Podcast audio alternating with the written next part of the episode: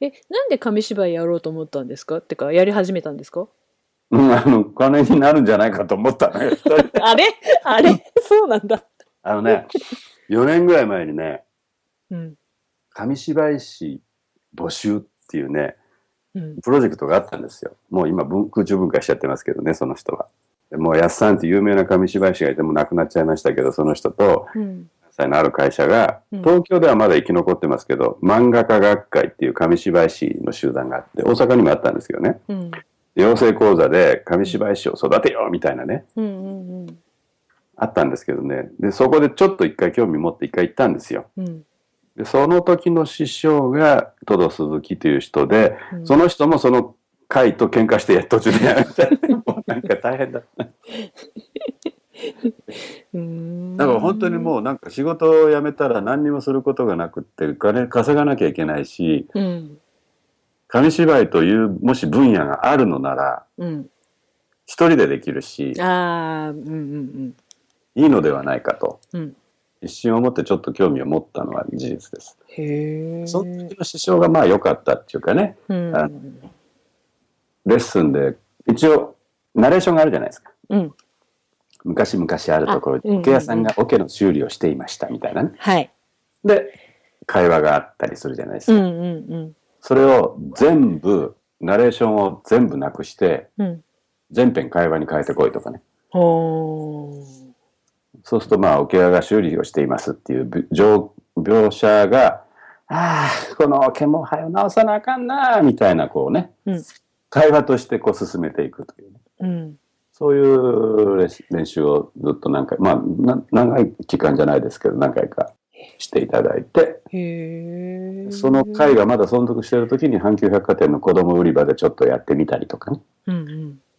うん。いうのがあって、で、他の機会でもなんか僕、紙芝居に絡むことは割と出かけていってです、教室っていうかこう、受けたり、そこで発表したりっていうのは、いやまあやってたんです。うんうんうん。これは金にならんなっていうのはすごいよくわかっ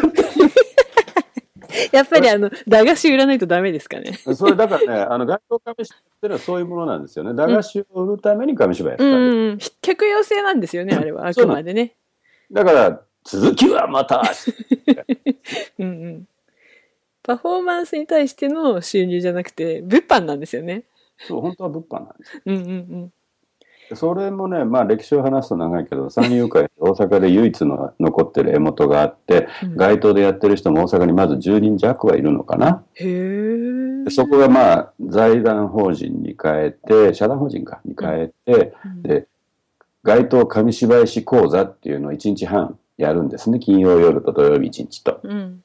で、初級、中級、上級を終わったら、うん。公演デビューしていいですよというそこのお墨付きがもらえるわけね。うん。そしたらその版元の絵を、紙芝居を貸してくれるんです。うんうんうん。公演でやっていいですよというはいはい。 ところが、その講習がね、ないんですよ。あれやんこの間もこの間僕初級中級まではクリアしてるんです、うんでその一緒に行った人に「これ通るの大変だよななんでかって言うと開催されないもんな」セミナーがないから、うんうん合格しようにも受けられないだから早く次上級を早くやってほしいんですけどねやったら今度受けに行くんだけどうーん。そうなんですねこの紙芝居は昔。ながらの黄金バットみたいなのとか少年ターザンだとかうん。もう昔の紙芝居です。だからね、彼らはすごく貸したがらないんです。今、もう誰でも彼でもに。うん。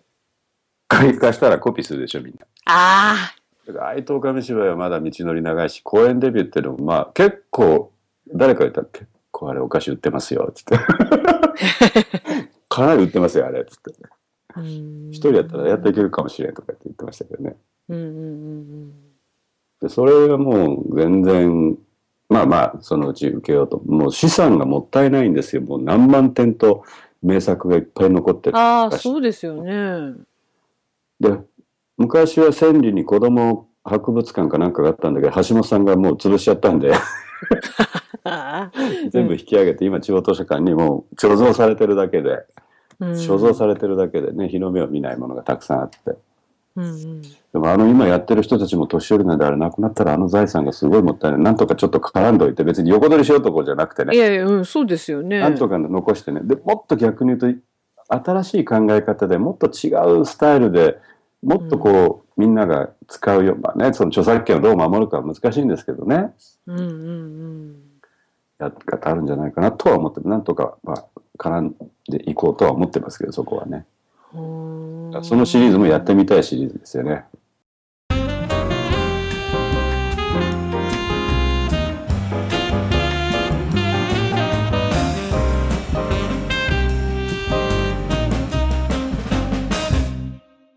だから紙芝居の該当はまあ当面無理でで紙芝居業界を業界にならない理由はボランティアがタダでやるからですよあっちこっちあうーんそこのあれが住み分けというかどうどうしたらいいかが難しいんですねあいつらが大体商売の邪魔しとんねんっていうのはね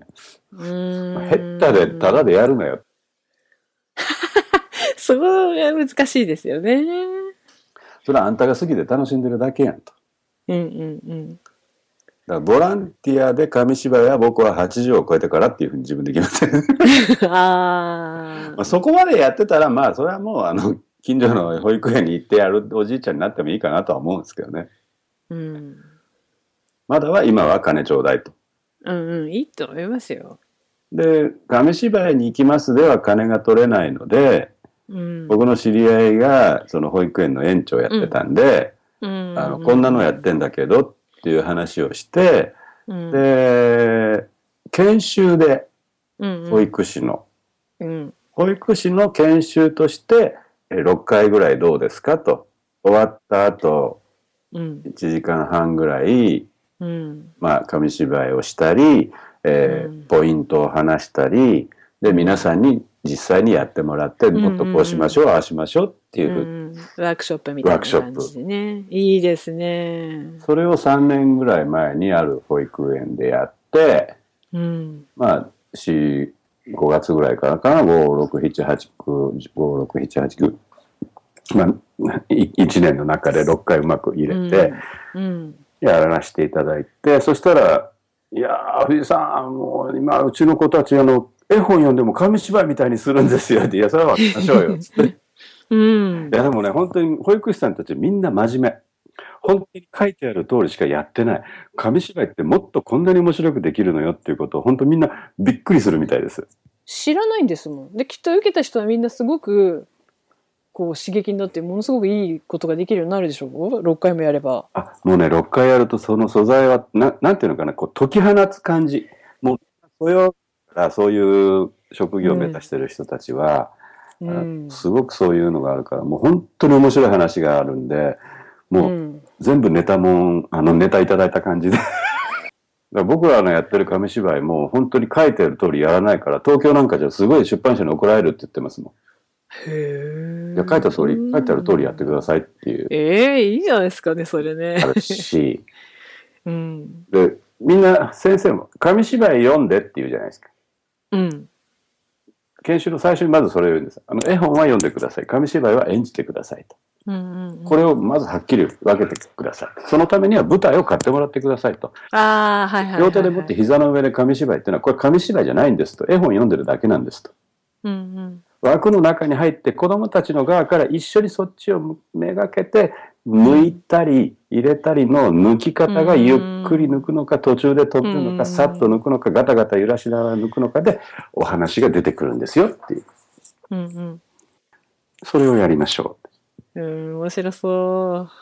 う6回はやってそこで1年やってその次の年は2つの園で、えー僕がやって保育士さんがやるのを見て、コメントを出してうんうんやってくれっていうのを、えー兵庫と、えーどこだったか六甲道だったかな2箇所でやってくれてもう駆けずり回っていやそれすごいいいコンテンツですもんやってやらせていただいたなってそしたらその次の年に別の保育園の、まあ、その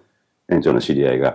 うちでもやりたいっていうのを言っていただいて、えうん2箇所で、えー週2回こっちは10人ぐらい集まってこっちは園一つで皆さんが集まってっていうのをやっうて、んうんでそこで1回プラスにして6回でやる大体6回ぐらいで大体できますよっていうのをやって最後はじゃあ自分のクラスの卒園の時にみんな芝居させるじゃないですか。うんうん芝居というか発表をうんうんうんそれを何をさせるかということを紙芝居にして発表させてくださいと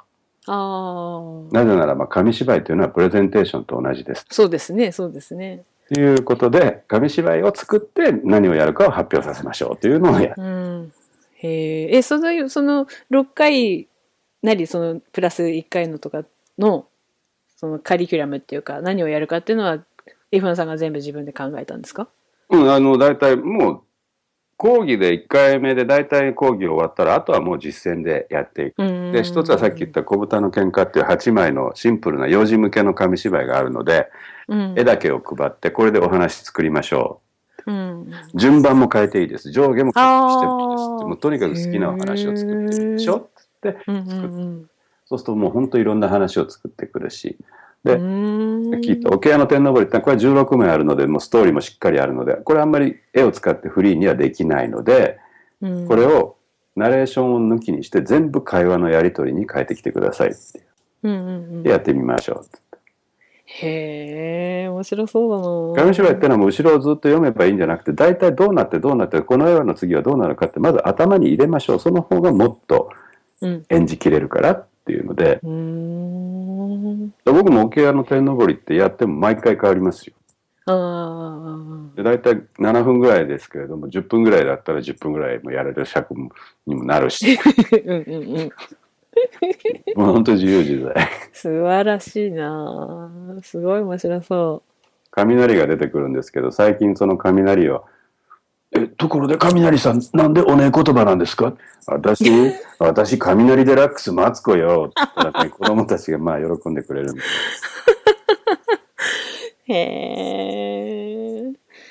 面白いなあであのおけオチがあってね桶屋がねうん。木の上に飛んで下に飛び降りてきてみんなが風呂敷広げてそこに飛び降りるから、うんあの音周りの人たちの頭がゴツゴツゴツンと当たって火花が飛んで杉の木がブワーッと燃えて火事になるというね。うんうん。でもう火事や火事や火事やって大騒ぎをしてると助けてもらった桶屋が「すんまへん火事屋やのうて桶屋です」っていうねあ の本じゃないオチを作ってるんだけど、うん。 年長でも分かんないんだよね。ちょっとわかりにくいかもしれなうい。んきょとんとしてんの。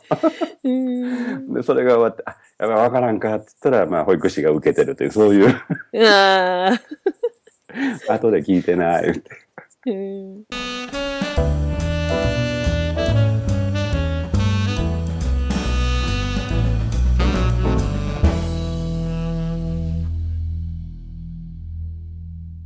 そのつながりでその保育